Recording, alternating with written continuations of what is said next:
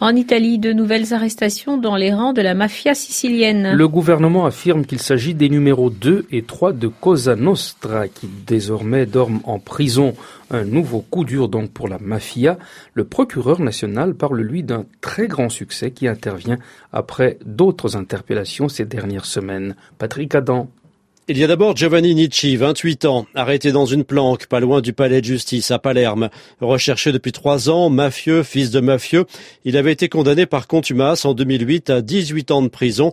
À son arrivée à la préfecture de police, de nombreuses personnes présentes ont applaudi et des jeunes du comité anti-raquette ont entonné l'hymne national.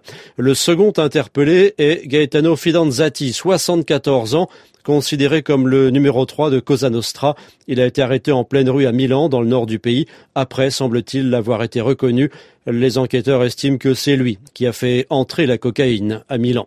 Déjà en début de semaine, près d'une centaine de mafieux appartenant à différents clans avaient été arrêtés dans les Pouilles en Sicile et la mafia frappée au portefeuille. Ainsi, parmi les biens saisis, figurait, outre des comptes en banque et des voitures de luxe, une société londonienne de paris illégaux sur Internet, des chevaux de course et des écuries.